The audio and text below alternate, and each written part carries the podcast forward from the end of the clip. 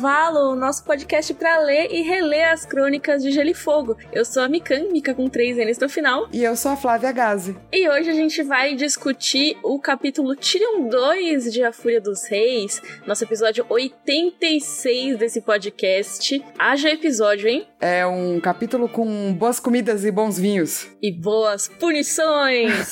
e boas punições. Mas antes das punições, vamos para os nossos corvinhos? Bora!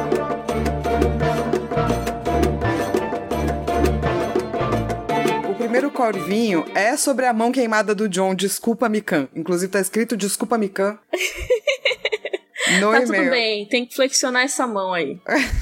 Exatamente. A Maria Uric, que ela é enfermeira, ela falou que, na verdade, esse processo de recuperação é realmente complicado com fogo. E daí a orientação é flexionar, e ela disse sempre. sempre. Então o John tá certíssimo em fazer isso, mas ela concorda que tá de saco cheio também. É muito.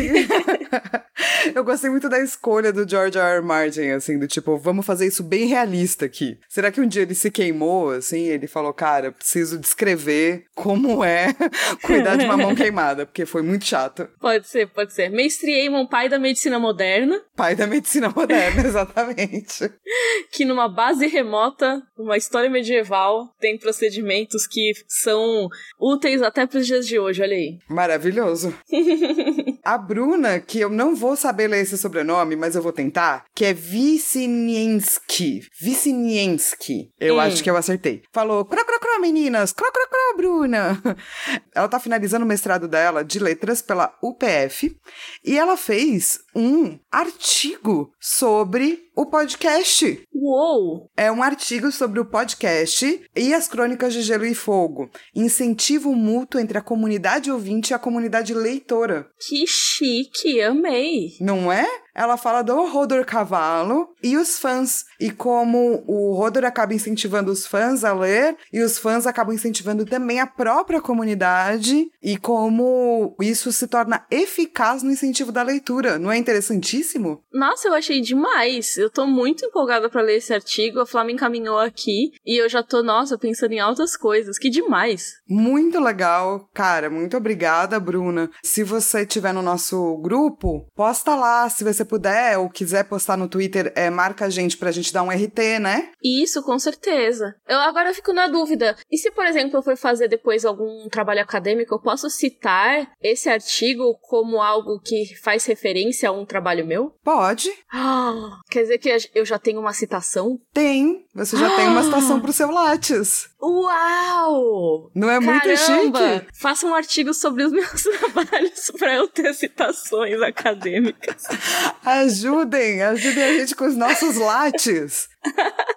que demais! Nossa, adorei! Achei muito incrível, de verdade. Eu curti. Sim, é muito legal ver que a gente acaba encorajando as pessoas a ler, né? E eu entendo que, assim, olhando os livros das crônicas, eles são muito grandes, né? Se você for parar pra pensar, são maiores do que a média que as pessoas costumam ler, né? E aqui no Brasil a gente tem uma média de leitura super baixa, então se as pessoas leem do, dois livros por ano é muito, e não são livros tão grandes quanto esses, né?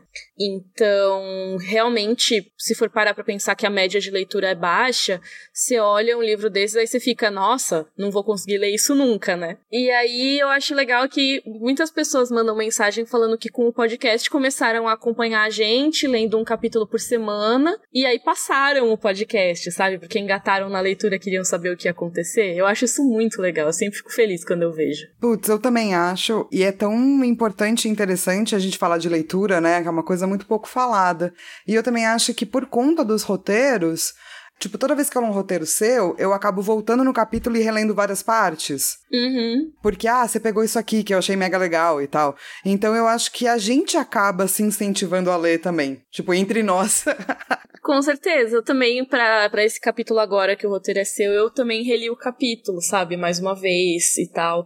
Então, acho muito legal isso. Ah, gente muito fofo. Bruna, não esquece de mandar pra gente caso você queira disponibilizar aí para todo mundo, que a gente coloca nas nossas redes. E o último corvinho é da Lígia, e ela quer falar sobre o Ioren. Se o Ioren é um dos passarinhos do Varys, cro, Então, por que, ao ser procurado pelo Varys para levar o Gendry escondido pra muralha, ele não situou ao Varys que levaria a área? E ela falou, lembrando que o Yoren não teve lá muita consideração pelo Ned e foi correndo pro Varys para contar sobre o rapto do Tyrion, né? Então, qual é a do Yoren? Cara, não sei.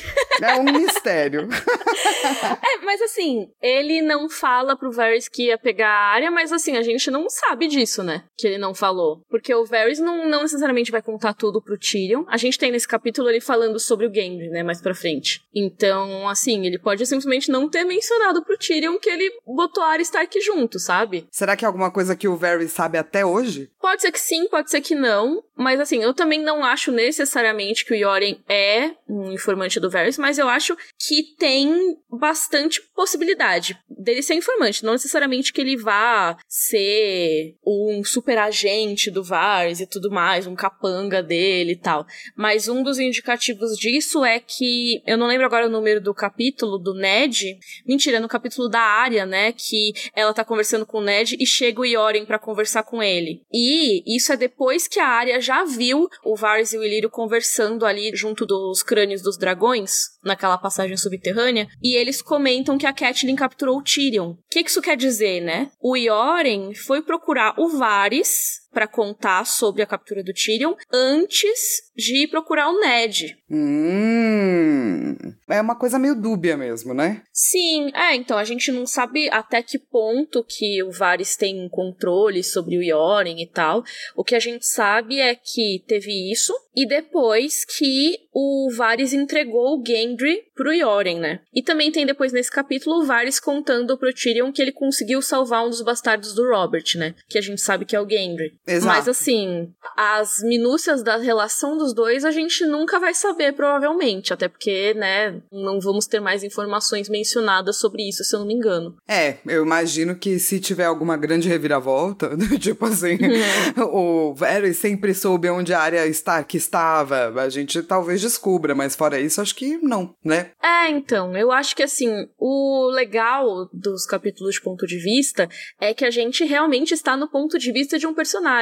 Então, eu fico pensando que assim, o Varys, ele pode saber onde a área tá, ele pode não saber, mas assim, não tem nada que indica que ele saiba ou que ele não saiba, pelo que eu me lembre, a não ser ele afirmar que não sabe. Sim. E ele afirmar que não sabe, ele tá afirmando pro Tyrion, que é o nosso principal ponto de vista que interage com o Varys. É, ele não tá afirmando pro amigo dele, né? É, ele não tá falando pro Ilírio, por exemplo, sabe? Que a gente sabe que ele ia trocar uma ideia mais honesta, né? Vamos dizer assim. Que, inclusive, o capítulo lá que a Arya vê ele conversando com o Ilírio é um dos poucos que a gente realmente consegue ver um pouco mais do que o Varys está planejando, né? A gente tem pontos cegos, né, na narrativa, porque a gente tá vendo de cada personagem, né? Isso, e a gente vendo da perspectiva do Tyrion, é claro que o Varys não vai contar para ele se ele souber a localização da área, porque ele sabe que o Tyrion quer muito a área e nesse momento não interessaria para ele que houvesse é, esse conhecimento, sabe? Que ele fosse atrás, por exemplo. Mas assim, também não tô querendo dizer que o Varys saiba, tá, gente? Por favor, não, não pensem nisso. Eu simplesmente não sei. É uma elocubração. Exato. Não uma realidade. Total. E eu acho que assim a gente dá por encerrado os nossos corvinhos. E daí, corvinhos voltam da semana que vem só. Cro, cro, cro, cro. Não gostaram. Oh, triste. Vamos pra nossa discussão do capítulo Tyrion 2.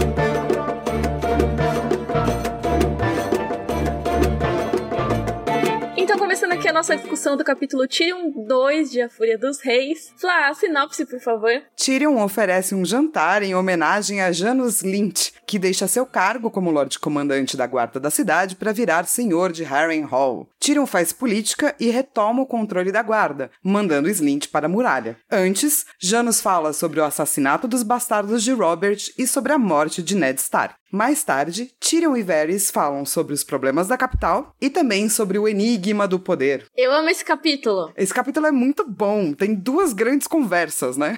Nele, assim. E uma pequenina conversa no final. E é, é tipo, gente batendo papo e posicionando coisas, é muito interessante. é bem crônicas de Gelo e Fogo, né? A política sendo feita, apunhalada pelas costas, conspirações. Os erros e os acertos, né? Que o Tyrion erra e acerta também, né? Esse capítulo é maravilhoso, é um dos meus capítulos preferidos da Fúria até agora. Com certeza do, o meu também. É maravilhoso, assim. E a gente vai vendo nessas né, tramóias que o Tyrion faz ao longo do livro, que são muito interessantes. O próximo capítulo dele, se eu não me engano, também é um desses. É muito legal. Adoro o Tyrion tramodioso. Exato. E esse capítulo, ele também é legal porque ele se passa numa mesa de jantar, né? A maior parte dele. E é um jantar entre o Tyrion e o Janus Lynch. E a Flá colocou aqui: tudo que eu quero são as comidas. E eu concordo demais. Eu tava relendo esse capítulo, eu, putz, eu queria comer essas coisas todas. Nossa! Tipo, mano, tem rabada, verdura de verão com nozes, uva, funcho, pra quem não sabe, erva doce, queijo ralado, empadão de caranguejo, abóbora com especiarias e 145, porque, né, porque é apenas poucas, codornas cozidas em manteiga. E cada prato vem com um vinho para acompanhar. Caraca, 145 codornas? É, é 145, não sei se é. Eu acho que é, mas eu vou olhar de novo, porque eu até fiquei. Mano, será que é 145 mesmo? Acho que não, pô. Acho que era a virada da página, então. Não eu é a virada falando... da página. Eu tava velho, como que alguém come 145 codornas? Nossa, é a virada da página, muito bom. Só veio, e é codornas, não diz quantas, 145. É porque é. a gente tava indo pra página 145. Eu pensei, nossa, isso parece aquela descrição do casamento do Joffrey, sabe? que ia ter, tipo, 660 pratos e não sei o que lá. Eu até parei pra pensar e falei, caraca, 145.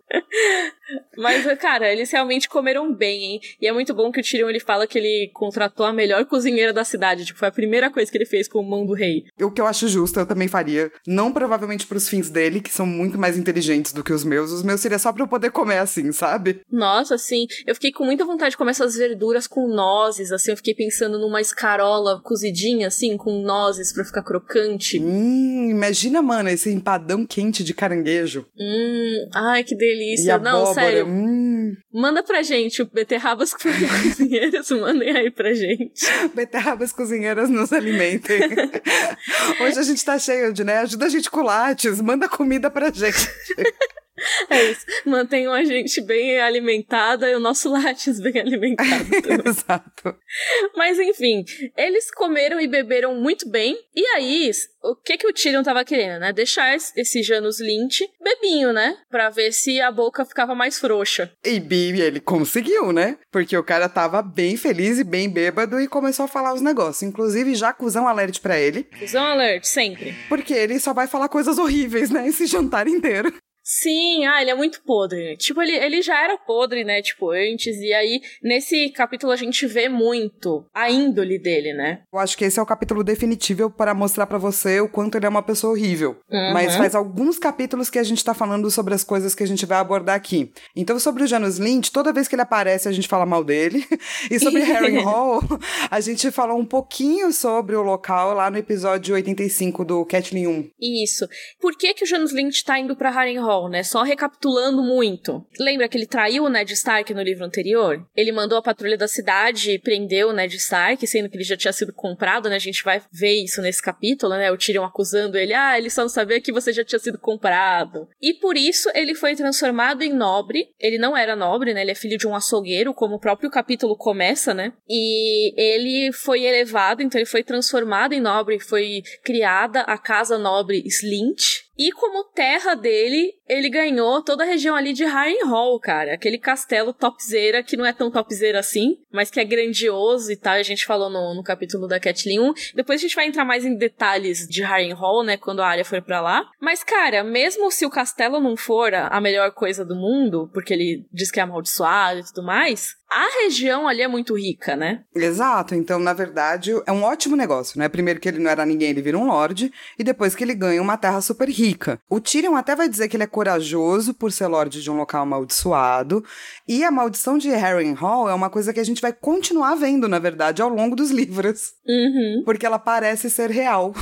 que todo mundo que é, toma aquele lugar acaba morrendo de um jeito horrível. É exatamente porque dizem que ela é amaldiçoada. Sim. Diz que tinha uma galera lá que praticava artes das trevas. Uh, eu acho muito legal como tá sendo construído o Harrenhal pra gente, né? No capítulo da Catelyn teve um pouquinho, aí agora um pouquinho mais, e assim vai, mais pra frente. Esse livro, até a gente pisar em Harrenhal, vai ter muita coisa a respeito. É, são pequenas informações pra gente ir criando esse quebra-cabeça louco, né? Até a gente ver o timing lá, né? E aí, o que que era o jantar, né? Tipo aquele jantar de negócio, sabe? Ah, vamos fazer uma de relacionamento aí, né? Tipo, vamos conversar, trocar uma ideia, mas também para resolver coisa de trabalho. Então, o Janus Lynch, ele não pode ser Lorde Comandante da Patrulha da Cidade e Lorde de Harrenhal ao mesmo tempo, porque ele teria que estar nos dois lugares ao mesmo tempo, né? Então, ele vai indicar o substituto dele. Aí ele mandou uma lista pro Tyrion com seis nomes. Isso, ele pega esse pergaminho, começa a falar desses nomes,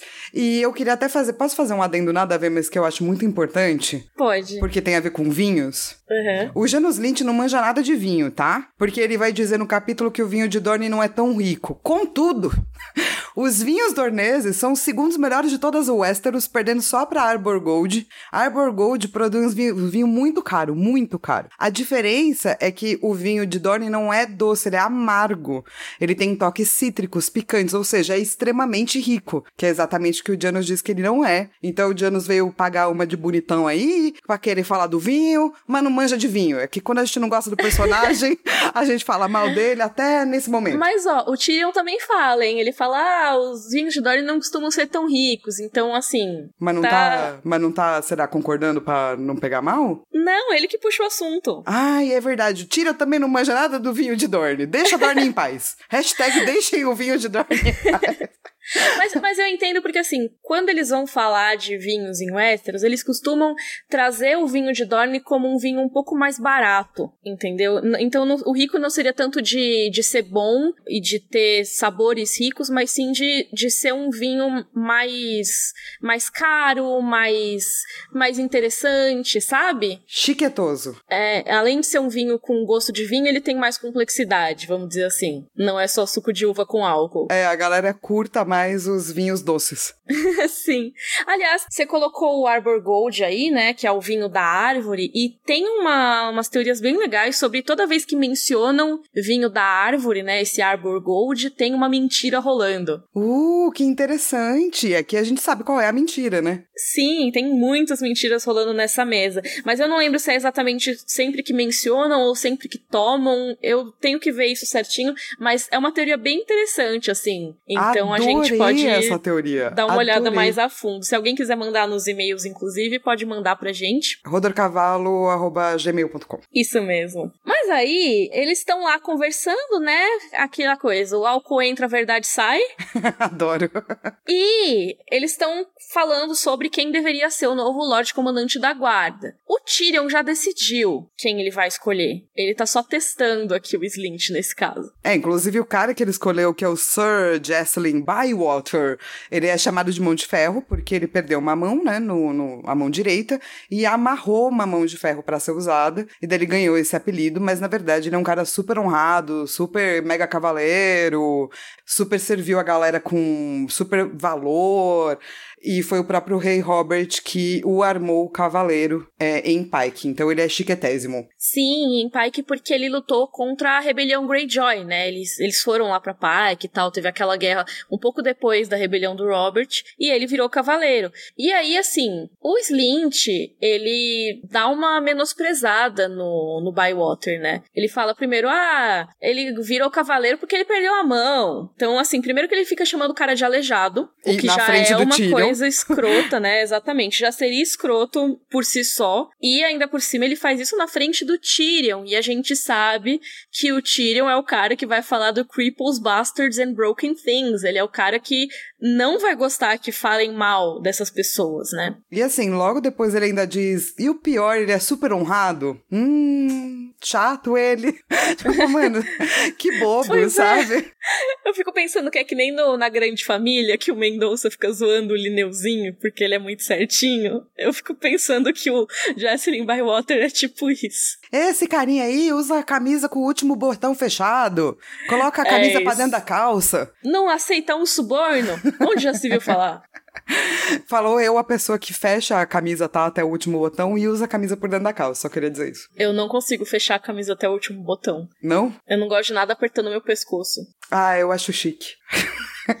ah, eu acho chique, mas eu, eu fico, tipo, me coçando, eu acho menos chique, sabe? Sim, melhor ficar com o colo aí aberto, tomando seu ventinho. É bom que Sim. hoje a gente tá, tipo, muito aleatório, eu tô amando. Sim, total. Cada, cada comentário pertinente é, tipo, três aleatórios, né? Exatamente.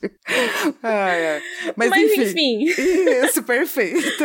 O Janus Lynch, ele fala: ah, não, então, Bywater não. O que você quer contratar mesmo é o Alardin, que é tipo meu braço direito, entendeu? Ele tava nessa lista de seis nomes aí que ele tinha indicado, mas o Alardin é o mais recomendado. E aí o Tyrion, ele já sabia o que ele estava fazendo aqui, tá? Ele tava só dando corda pro Janus Lynch se enforcar. Ele falou: putz, mas o Alardin tem uns problemas, né? As pessoas não gostam muito dele. Teve aquele problema num bordel, não teve. E aí, o Janus, tipo, eles já estão falando como se eles soubessem do ocorrido. Mas o que que aconteceu, né? Lembra no livro passado que o Ned Stark vai visitar um prostíbulo que tem um bastardo do Robert? Tem um bebê, que tem aquela mãe loira, que fala que ama o rei Robert e tudo mais? Lembro. Então, eles foram a esse bordel, né? O Alardin foi a esse bordel, tentou matar o bebê, e aí a mãe se enfiou na frente. Ela quis proteger o bebê e acabou morrendo junto. Então ele matou o bebê e a mãe. E assim, vamos combinar que o Aladdin, o Alardin, que é o oposto do Aladdin, ele já é meio babaca, entendeu? E daí quando começa essa discussão, o Slint vai dizer: "Não, mas veja só, você devia pegar o Aladdin exatamente porque o Aladdin sabe cumprir ordem". E ele ainda burro, né?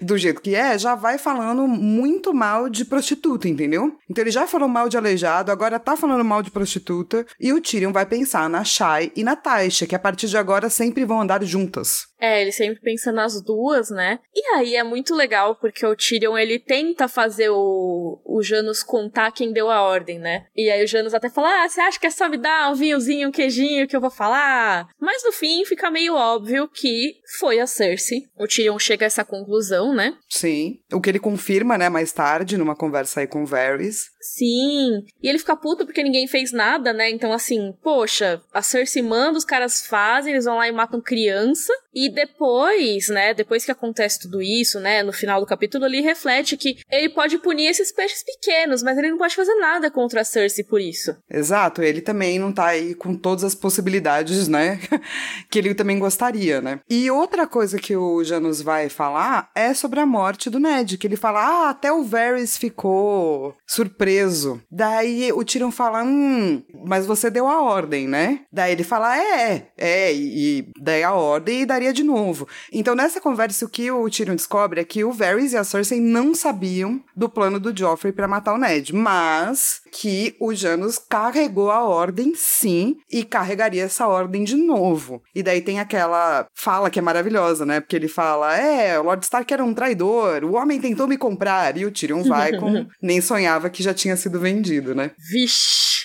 E é aí que, como é que é que o vinho vira vinagre? Já que estamos falando de vinho nesse nesse capítulo, né? Que aí o Janus fica realmente ofendido, mas assim, só porque ouviu verdades, né? Porque o Tyrion não falou nenhuma mentira aqui, não. É, então, e assim, antes da gente é, ir pro debate mano a mano dos dois, eu acho que o mais importante desse capítulo que a gente precisa falar sobre é quem deu a ordem, então. Uhum. Porque o Tyrion não para pra pensar nisso, né? É, e o próprio Varys depois tenta dar uma cutucada, né? Tipo, hum, quem pode ter sido? E o Tyrion só, tipo, ah, a gente já falou sobre isso. Ele não para pra pensar demais, né, no assunto. O que é um problema, né? Porque pela exclusão aí dos personagens que estavam no local, só pode ser o Mindinho. E o Tyrion não se atenta a isso e ele nem pergunta isso pro Varys. E esse é um detalhe muito importante que ele deixa passar, junto com a adaga que tava uhum. lá nas mãos do cara que foi enviado para matar o Bran. Pois é, né? O Tyrion ele não vai muito em cima do Mindinho, quer dizer, tipo, tem umas coisas mais pra frente aqui nos próximos capítulos, mas assim, ele não vai demais, sabe?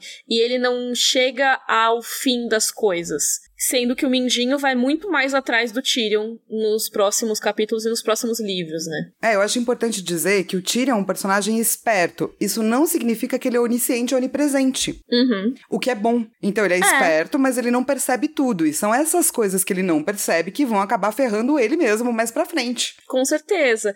E até a trama seria completamente diferente se ele tivesse percebido, né? E eu acho que, assim, é plausível que ele não esteja prestando atenção nesses detalhes, porque tem muita coisa que ele tá lidando aqui, né? Inclusive, tem até mais um detalhe que ele não vai perceber mais pra frente. Mas assim, se você parar pra pensar, ele não percebe dois detalhes, mas ele percebe outros 50, sabe?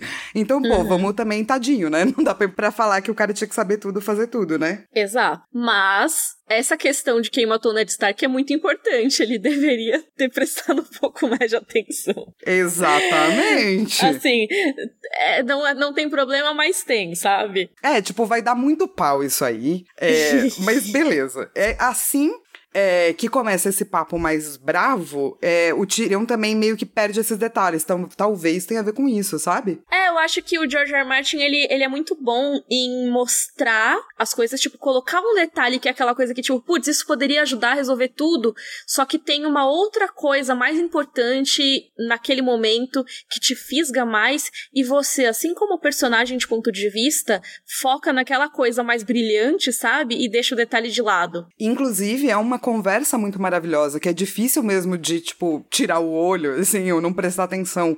Porque ela é muito reveladora de como a sociedade funciona. Porque, assim, ó, o Tyrion é uma pessoa que agora tem poder, mas ele faz parte de uma minoria, sabe? Ele não é uma pessoa, tipo, maravilhosa, perfeita, que a sociedade vê como perfeita. Se ele não fosse um Lannister, ele teria morrido numa sarjeta, basicamente, porque o Westeros é cruel. Exatamente. E, assim, Toda vez que você tá num local de poder e você não faz parte daquele local de poder, você é aceito. Assim que você faz algo que tira, coloca o pé fora da linha, você vai começar a ver o que os verdadeiros, entre aspas, né, poderosos pensam de você. Então o Janus uhum. se considera um verdadeiro poderoso. Ele é um cara que agora tem terras, tem dinheiro, tem é, nobreza, é amigo da rainha, amigo do rei. E daí, assim que o Tyrion fala algo que ele não gosta, ele começa a chamar o cara de duende, depois de anão, é, começa a ficar pistola pistola, começam a aparecer aí todos os preconceitos que antes no jantar não estavam sendo mostrados, né? Sim, e é muito legal como rola essa transição, né? Porque no começo do jantar, ele tava chamando ele de Lord Tyrion, né? O Tyrion até fala: não, Tyrion é o suficiente. Ou seja, ele sabe muito bem como deve ser tratada uma pessoa. Só que quando ele é contrariado, ele deixa esse preconceito que já estava dentro dele. Não é que ele começou a achar o Tyrion um duende, um anão do nada. Ele já pensava isso, só que ele colocava aquela máscara da sociedade, né? É o verniz, né? O falso verniz. Uhum. Porque, ó, eu, eu tô aqui pagiando esse cara, eu preciso elogiar ele, né? Então eu não posso ofendê-lo. Mas o tempo todo ele devia estar tá pensando essas coisas. Exato, e assim que ele pode pôr para fora, é a primeira coisa que ele faz. Então eu amo essa conversa, acho ela extremamente reveladora de como as coisas acontecem na vida real também, sabe? Uhum, com certeza. É aquela coisa, né? Que se você é de uma minoria, você tá numa empresa, você é respeitado até a página 2, né? Só se você agir direitinho de acordo com as regras. Exato, e de acordo com que regras? As regras no qual é... você não pode ter mais poder do que você deveria. Exatamente, não pode levantar a voz, não pode reclamar e mil coisas assim, né? Pois é. E daí é a hora que o Janus ele vai ficando cada vez mais bravo, né? O Tyrion vira para ele e fala: Olha, você já deveria ter parado aí de falar essas merda, né? E ele fala: É, não vou ficar aqui vendo minha honra ser questionada. E o Tyrion só: Que honra, cara, que honra, velho. que honra. E o lance é que depois de tudo isso, o Tyrion, ele decide, entre aspas, ser misericordioso, você não acha? É, tipo, ele poderia mandar matar o Janus Lynch, mas eu acho que nesse caso da patrulha, eu, eu acho que é uma solução muito boa. A, a Fly, ela colocou aqui uma citação do Gandalf que é muito interessante, né? Que é, muitos que vivem merecem a morte, e alguns que morrem merecem viver. Você pode dar-lhes a vida? Então não seja tão ávido para julgar e condenar alguém à morte, pois mesmo os muito sábios não conseguem ver os dois lados. Assim, eu realmente não acho que seja o caso aqui. É, tipo, não é que o Tyrion está pensando nisso, né? Mas eu acho que essa coisa dele não condenar as pessoas real até a morte, pá, ou ele ser mais misericordioso que o pai, por exemplo, vai acabar criando brechas importantíssimas aí para os próximos livros, sabe? Hum, entendi. É, eu acho que o Tyrion, ele, ele não é tão escrupuloso, sabe? Quanto o Gandalf fala aqui. Ele, ele é um cara que ele vai saber escolher as batalhas dele, vamos dizer assim. Então, por exemplo, ele provavelmente gostaria de matar o Janus Lynch também. Eu também. Mas ele sabe que se ele simplesmente executar o cara, isso vai levantar muito mais questionamentos e vai incomodar muito mais do que se ele simplesmente falar: Hum, ele quis ir pra muralha, olha só que legal, se voluntariou pra patrulha da noite. é, é que a gente sabe que o papel dos Janus na patrulha da noite vai ser muito importante e muito horrível. Uhum. Obviamente o Tyrion não tem como saber, né? O que também tem a ver ali com a citação do Gandalf. Mas eu achei legal colocar também para mostrar as diferenças entre os livros, sabe? Sim, com certeza. Porque a gente vê até um, um momento em que o Tyrion coloca esse julgamento nesse mesmo capítulo. Porque ele fala, né? Ah, então vai o Janus Lynch e vão todos os outros seis homens da lista dele, né? Exato. E ele fala: Ah, inclusive seria muito bom se esse Alardin caísse do barco no meio da noite. Então, assim, ele tá condenando alguém à morte, né? O babaca amor, né? Exato. Não, não tô nem dizendo que não é merecido. Tipo, não, não, com não, certeza é. é. É do tipo, dentre os babacas que ele pode condenar, porque o Slint nesse momento se pensa melhor não, ele condena um babaca amor aí entre os indicados, né, do Janus Lynch. Exato, já que ele não pode punir a Cersei pelo crime dela, né? Que no fundo a mandante é a Cersei, né? Ele não pode punir a Cersei. O Janus ele pode, mas ele não pode ser tão rígido. Ele vai punir o peixe pequeno, que foi quem executou a ordem. Exato. E além de, então, vamos lá, ele manda o, o Janus Lynch mais os seis caras pra Atalaia. A... Ixi. É difícil. É. Atalaia Leste. Exato. Obrigada, Mi. Pra esse lugar aí, né? Que é um dos lugares da patrulha.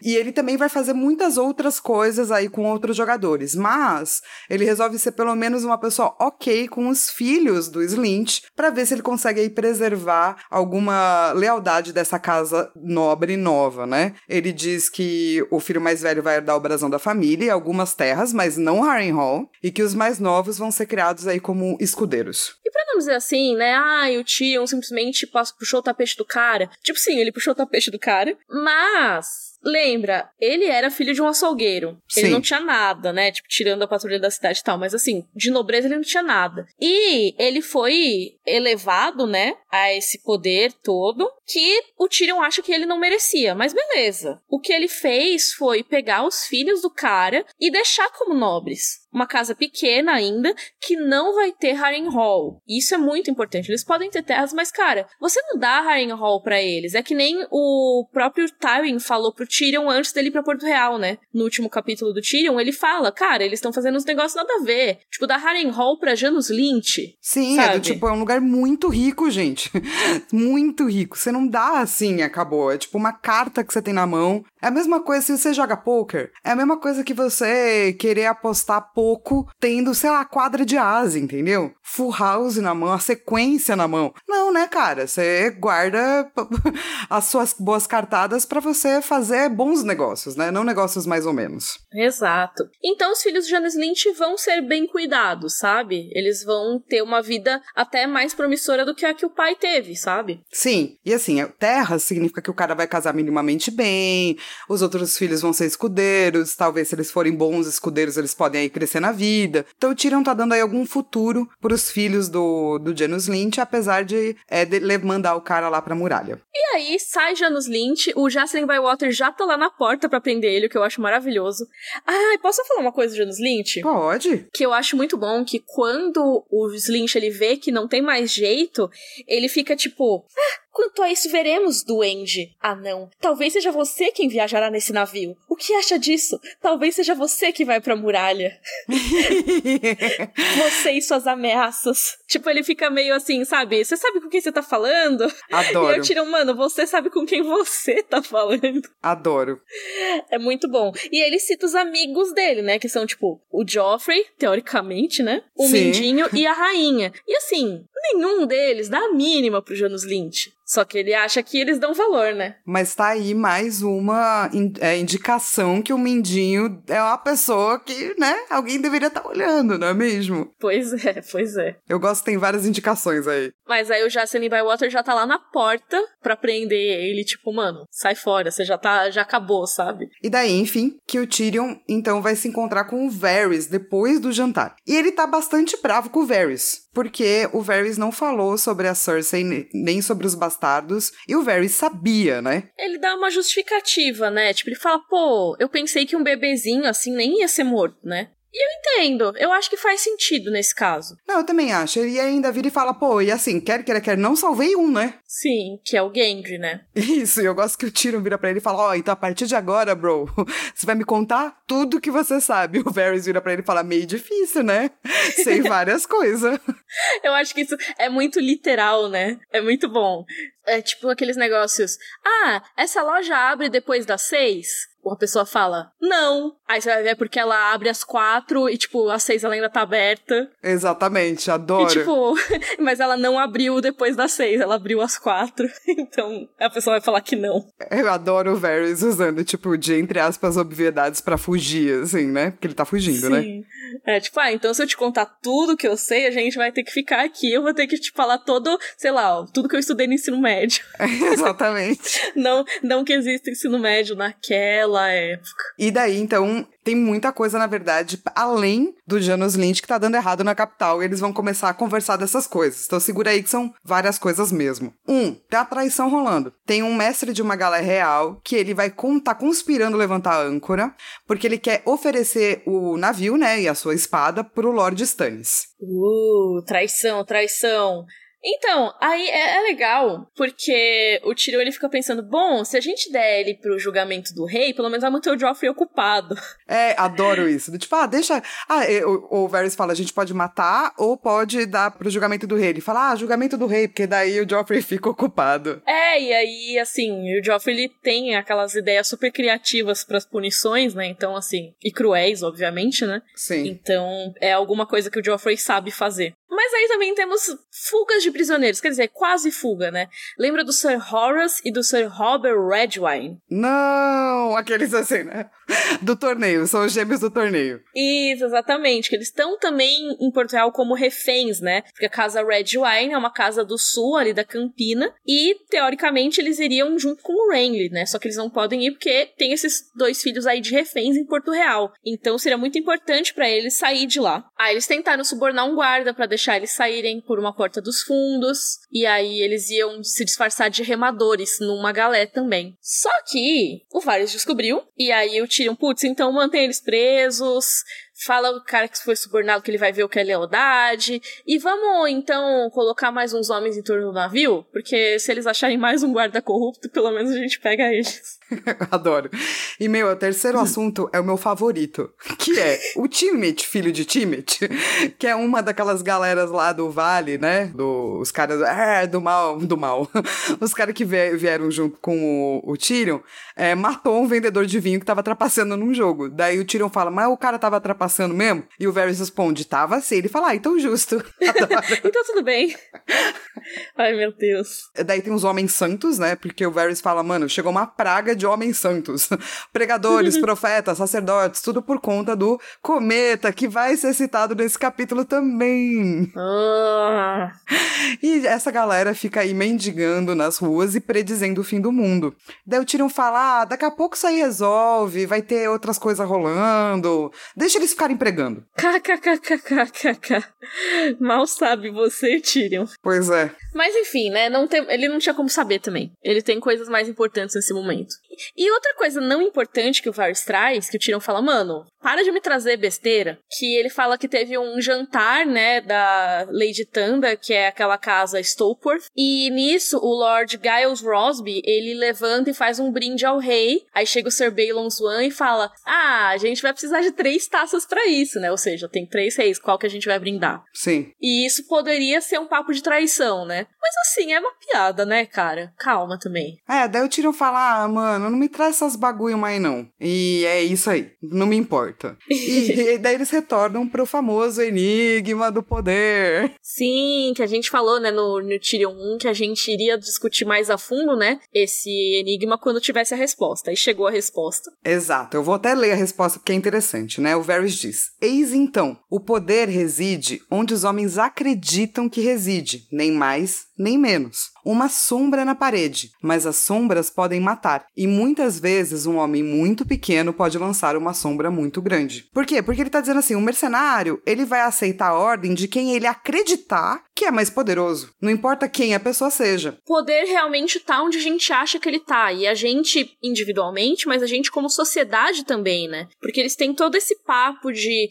putz, mas então o homem que tá com a espada tem o poder, né? Afinal, ele pode escolher quem ele vai matar? Aí sim, mas e se ele matar um, aí o outro vai chamar outros homens com espadas para matar ele? E aí, né? Por que, que esse, esse rei, por exemplo, pode chamar mais homens com espadas se não é ele que detém o poder? Em quem a galera vai ver, né? E isso, o poder, ele é uma sombra na parede. E isso é, assim, para tudo, né? É o famoso capital social, capital político e tudo mais que no fundo são coisas que não existem, não, não são materiais, né? A gente tem as coisas funcionando na sociedade, né? O valor das pessoas é dado em sociedade, mas são valores que são totalmente teóricos, né? Sim, o valor é uma coisa inventada. Uhum. E se ela foi inventada, ela pode ser retirada.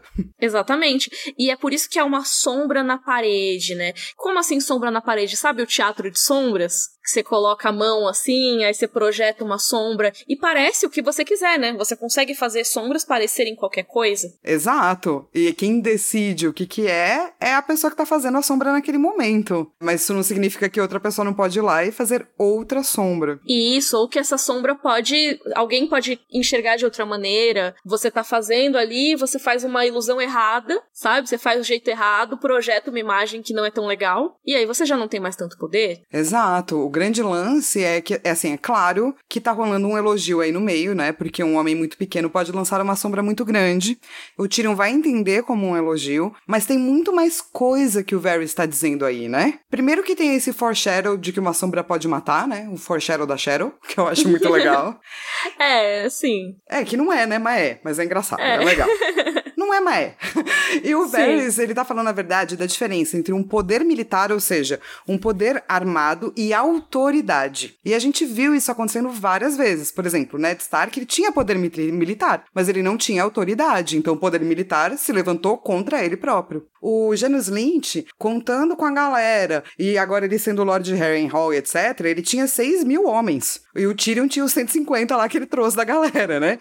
Mas quem venceu esse debate foi o Tyrion, porque ele foi esperto, porque ele teve autoridade. A Cersei não é regente, mas ela tá mandando e desmandando, mandando matar a galera. Um Mindinho não tem nenhum poder militar, mas mesmo assim ele conseguiu a cabeça do Ned. Então como é que você faz para você ter autoridade? Uhum.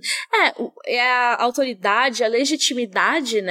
É isso, é o poder. O poder reside onde os homens acreditam que reside. Então, o que você tem que fazer é manter essa sombra na parede. É manter essa aparência de que você tem o poder. Você tem que fazer os outros acreditarem que o seu poder existe. Exato. O Tyrion faz um jogo dos tronos muito bom, por um lado, mas pelo outro, não. O lance dele deixar os homens santos pregarem ou deixar a galera fofocar é uma coisa que pode parecer boba, mas na verdade, aos poucos, pode diminuir a percepção que as pessoas têm com relação a ele, com relação a quanto poder ele tem. Exatamente, até porque a sombra que ele projeta, né, assim, figurativo isso, né, mas a imagem dele na vida real, a imagem dele no dia a dia, é uma imagem que as pessoas não tendem a associar uma imagem de poder, né? E é isso que nos leva a uma coisa muito legal sobre minorias, né? As pessoas uhum. estão sempre falando, ah, mas se tal população é tão populosa, por que, que ela é chamada de minoria? Porque quando você olha para uma pessoa que é de uma minoria, você não vê nela uma sombra de poder. Uhum. E ela vai sempre ter que lutar contra isso, como o Tyrion vai ter que lutar contra isso. Exatamente. Então, o desafio para projetar uma sombra maior é muito maior, né?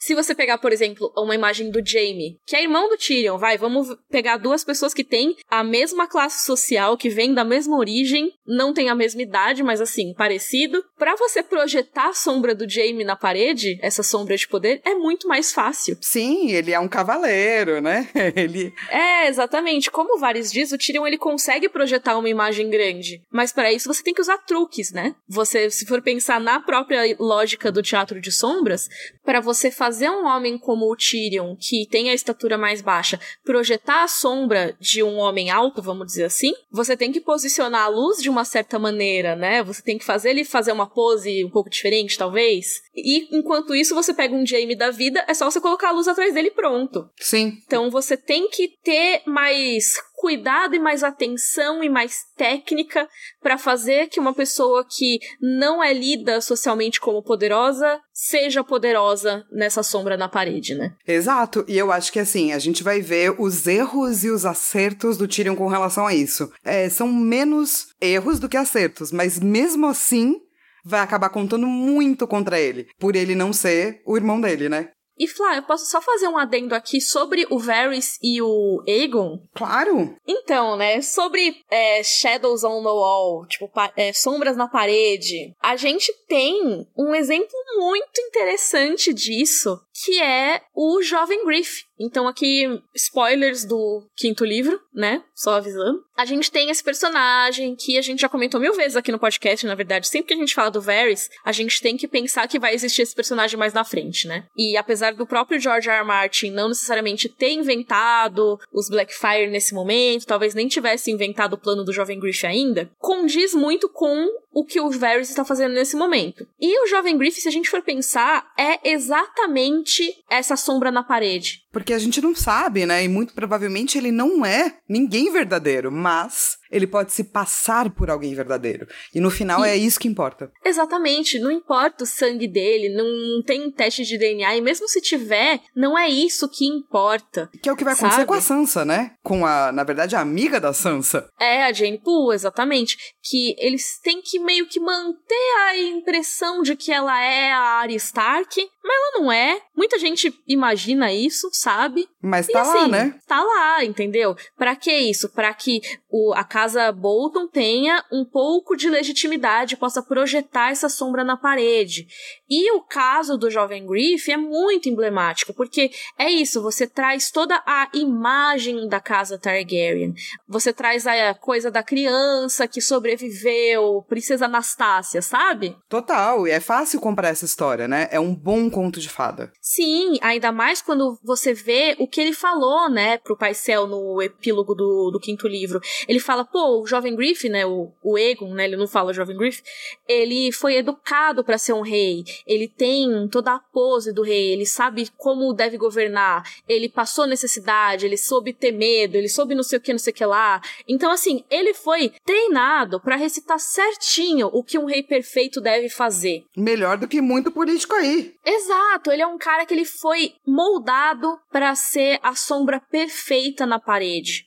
E aí, quando você coloca a sombra de uma Daenerys, por exemplo, que talvez seja o que vai acontecer mais pra frente, né? Você vai ter essa futura dança dos dragões aí, que vai ter a Daenerys trazendo os seus Dothraki, trazendo os seus imaculados, estrangeiros, falando línguas estranhas para Westeros. Você traz essa imagem na parede de barbárie, de dragões, de incêndios e, e, destruição, contra esse que é a imagem de um rei perfeito. Qual sombra as pessoas vão preferir? Exato. E assim, vamos combinar que se você pegar um mundo hoje, você vê sim como essa sombra funciona. Com a quantidade de fake news e coisas que estão sendo espalhadas se você acredita num lado, você não vai verificar se a fonte é real, entendeu? Porque a sombra é muito grande, a sombra é maior do que a coisa em si. E sempre foi. A própria questão de imagens versus ideais, né? Que eu lembro, alguém comentou uma coisa muito boa, eu não lembro quem foi agora, que falou: Ah, esse fascista é igual aquele fascista. A diferença é que ele come de garfo e faca. É isso. Perfeito. E aí é aquela coisa de que passa uma imagem de mais dentro do sistema, né, que não fala todas aquelas baboseiras, mas que vai agir igual, perfeito, no fim das contas. Perfeito. E por falar, inclusive, nessa falsa sensação de coisas aí, né?